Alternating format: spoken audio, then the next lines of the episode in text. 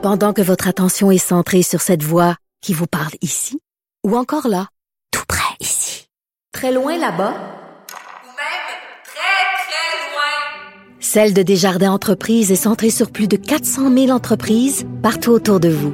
Depuis plus de 120 ans, nos équipes dédiées accompagnent les entrepreneurs d'ici à chaque étape pour qu'ils puissent rester centrés sur ce qui compte, la croissance de leur entreprise.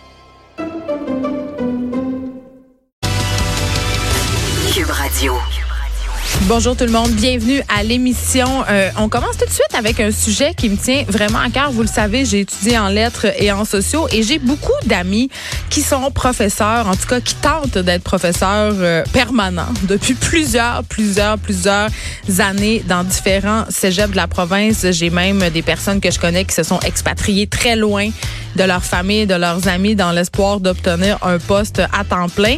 Et il y a une lettre ouverte vraiment intéressante dans le devoir euh, qui vient d'être publiée. Je vais appeler ça un cri du cœur parce que c'en est un. Euh, c'est une lettre qui a été écrite par euh, Jennifer Baudry qui dénonce la précarité auquel doit faire face plusieurs enseignants et chargés de cours dans les cégeps. On l'aura avec nous pour parler de cette fameuse précarité. Qu'est-ce que ça amène concrètement? Comment ça se passe? Pourquoi il y a autant de précarité? Écoutez, moi, j'ai des amis qui attendent en janvier, savent pas s'ils vont avoir un poste. Puis ces gens-là ont des familles, ont des hypothèques, ils ont le droit d'avoir des vies. Donc, vraiment, euh, c'est à ne rien comprendre. Moi, j'appelle ça la précarité systémique. Vraiment, la précarité comme système de gestion. Les cégeps se servent euh, des professeurs qui sont pas permanents comme du cheap labor pour remplir euh, leurs cases horaires. Souvent, ces gens-là donnent les mêmes cours que les professeurs réguliers avec la moitié de la paye. Donc, à mon sens, c'est vraiment révoltant et ce système-là devrait ne devrait plus être en fait.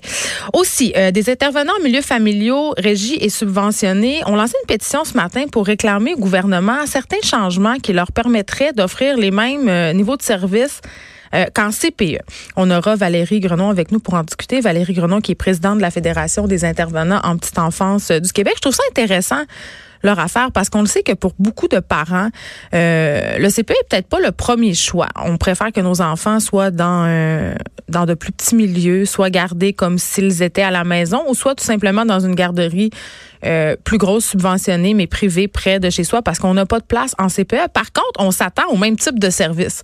On s'attend à ce que nos enfants puissent recevoir des évaluations.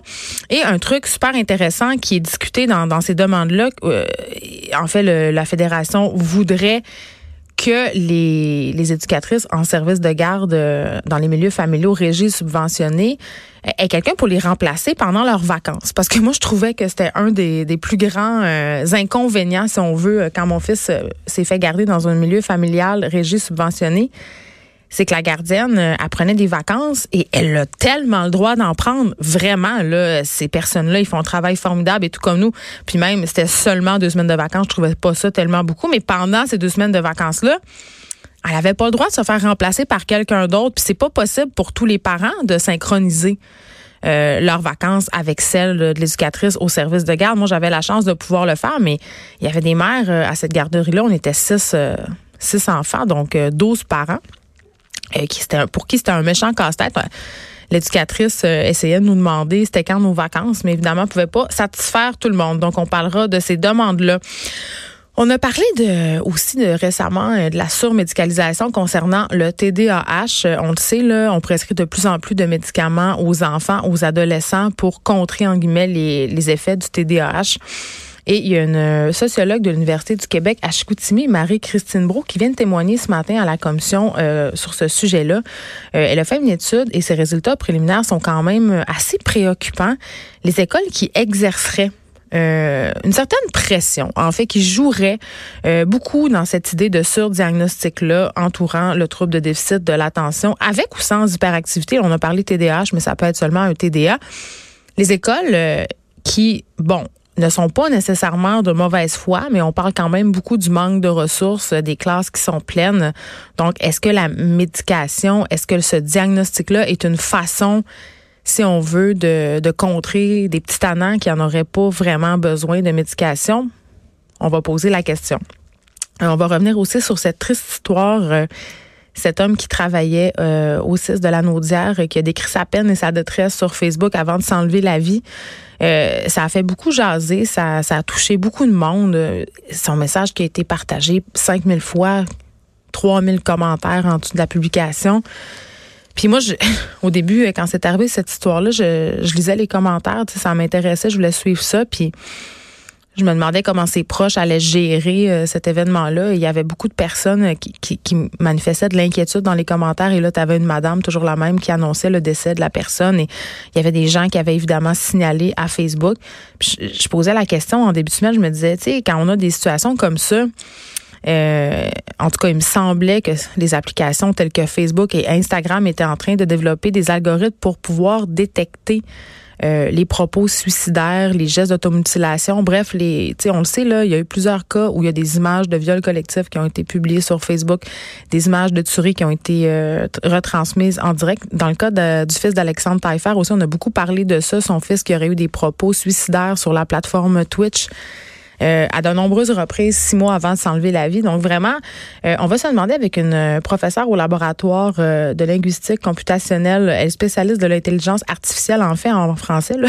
Donc on se demande par rapport à un événement comme celui qu'on a connu la semaine passée de cet homme qui s'est enlevé la vie et qui a manifesté clairement son intention sur Facebook de le faire, est-ce que l'intelligence artificielle pourrait être utilisée pour détecter euh, les personnes suicidaires, les personnes qui vont se faire du mal ou, même en faire à autrui. On le sait, là, j'en ai parlé souvent. Euh, plusieurs homicides conjugaux qui ont eu lieu récemment. Il y avait des signes sur Facebook, euh, dans le cas de la petite Daphné notamment. son ex-conjoint avait écrit beaucoup, beaucoup, beaucoup sur Facebook pendant la nuit, avait fait des menaces claires. Est-ce que ça aurait pu être détecté par la plateforme? On va se demander si c'est possible. Puis aussi, on va se questionner sur euh, les limitations de ces affaires-là parce qu'on a une grosse discussion en ce moment sur l'accès euh, aux données personnelles, la vie privée. Donc, si on se met à monitorer euh, de plus près les utilisateurs de ces plateformes-là pour les protéger, est-ce que ça va compromettre notre intimité? Puis je voulais qu'on pousse la discussion encore plus loin. On aura avec nous Cathy Tétrault, qui est directrice générale du Centre CyberAide, parce que quand je lisais les commentaires par rapport euh, à cet homme euh, euh, qui s'est suicidé, je me disais, bon, c'est bien beau tout ça, on se dit toujours après coup, mais c'était évident, on aurait pu faire quelque chose, on aurait pu l'aider. Pourquoi on n'a pas appelé la police? Mais avouez que quand on voit ça aller, ça nous est tous déjà arrivé de voir un message d'un ami ou même d'une connaissance, parce qu'on a, ce ne sont pas seulement des amis personnels qu'on a dans nos amis Facebook, en guillemets. Moi, j'ai plein de monde que je connais pas, les 5000 amis sur Facebook. Ça m'est déjà arrivé de voir un post euh, où je pouvais sentir la détresse. Puis des fois même les gens m'interpellent directement. La semaine passée, euh, ça s'est adonné que je faire un tour dans mes, mes messages autres. Tu sais, c'est les messages avec les personnes. Euh, tu sais, quand t'es pas ami avec une personne puis elle t'envoie un message, ça s'en va dans message autre. Et, c'est rare que je vais aller voir ces messages-là parce que souvent, ce sont des insultes ou des personnes qui me demandent le numéro de la voyante de Greenfield Park. Hey, à partir, elle a changé son numéro de téléphone, gang. OK? Fait que demandez-moi le plus pour rien. Là, je, je il marche juste plus, son numéro. Donc, je, je vais faire un tour dans, dans ma boîte haute et il y a un message d'une femme. Un très long message. Et euh, elle me raconte un peu sa vie.